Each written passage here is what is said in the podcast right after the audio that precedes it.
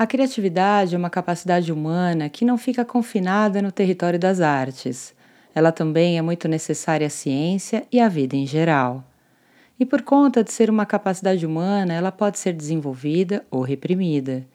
O desenvolvimento acontece quando família, escola, amigos, lazer oferecem condições para que o indivíduo exerça um comportamento exploratório, de maneira que seja incentivado a usar a imaginação, a interrogação constante, a receptividade a novidades e ao desprendimento para ver o todo sem preconceito e sem temor de errar.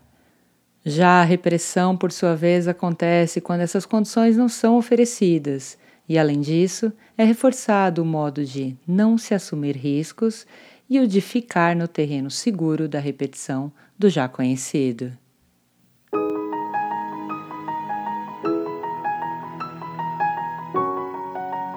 Você está ouvindo o Momento Cast.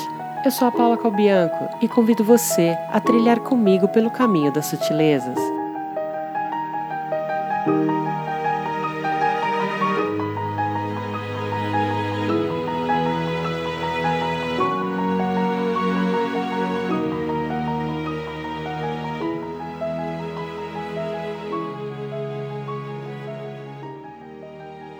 Esse é o penúltimo episódio do ano de 2019 e a gravação foi feita alguns dias antes do Natal.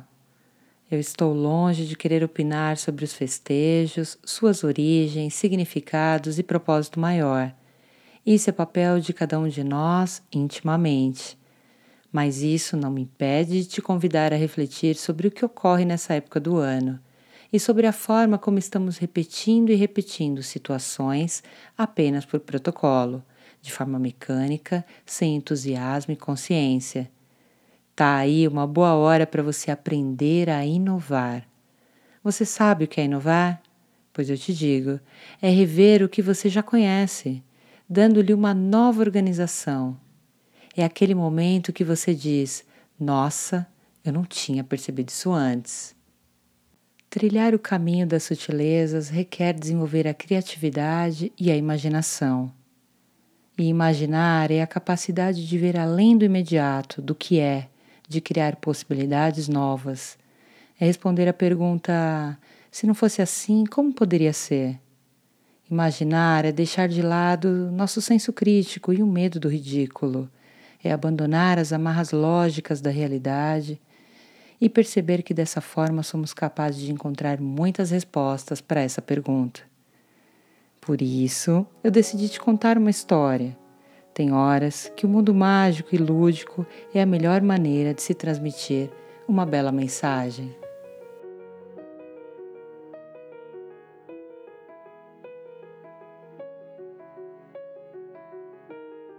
Era uma vez, há muito tempo, um casal feliz, Antônio e Maria, com dois filhos chamados João e Lúcia. Para entender a felicidade deles é preciso retroceder àquele tempo. Cada pessoa, quando nascia, ganhava um saquinho de carinhos. Sempre que uma pessoa punha a mão no saquinho, podia tirar um carinho quente. Os carinhos quentes faziam as pessoas sentirem-se quentes e aconchegantes, cheias de carinho.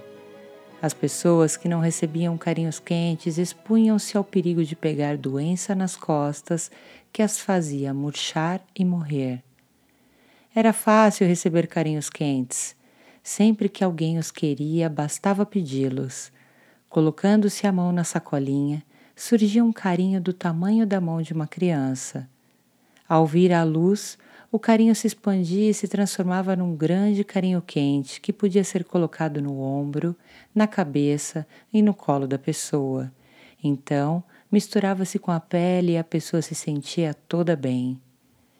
As pessoas viviam pedindo carinhos quentes umas às outras e nunca havia problemas para consegui-los, pois eram dados de graça.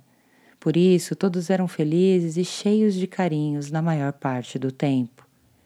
Um dia, uma bruxa má ficou brava porque as pessoas, sendo felizes, não compravam as poções e ungüentos que ela vendia. Por ser muito esperta, a bruxa inventou um plano muito malvado. Certa manhã, ela chegou perto de Antônio enquanto Maria brincava com a filha e cochichou em seu ouvido: Olha, Antônio, Veja os carinhos que Maria está dando a Lúcia. Se ela continuar assim, vai consumir todos os carinhos e não sobrará nenhum para você.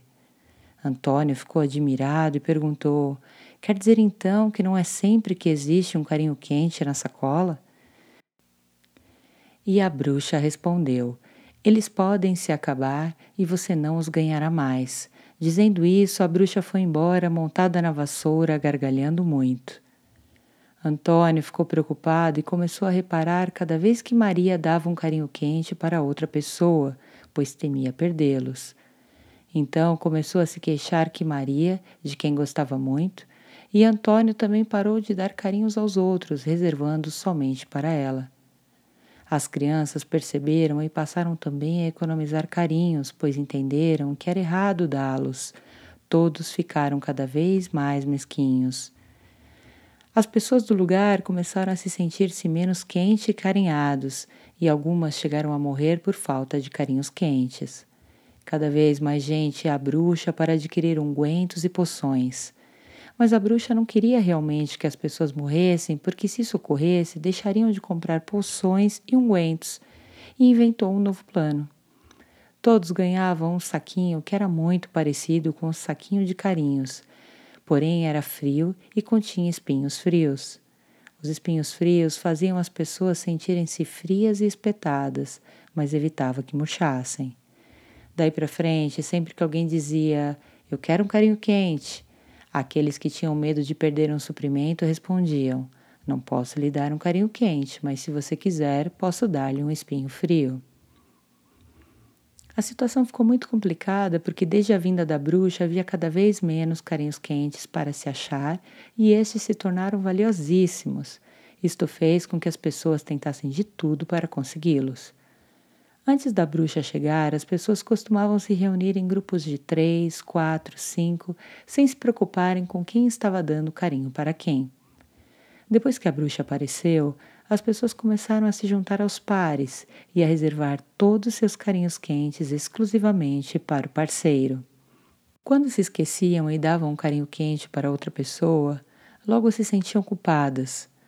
As pessoas que não conseguiam encontrar parceiros generosos precisavam trabalhar muito para obter dinheiro para comprá-los.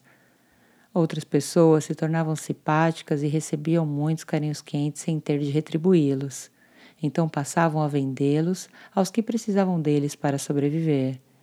Outras pessoas ainda pegavam os espinhos frios, que eram ilimitados e de graça, e cobriam-nos com cobertura branquinha e estufada, fazendo-os passar por carinhos quentes.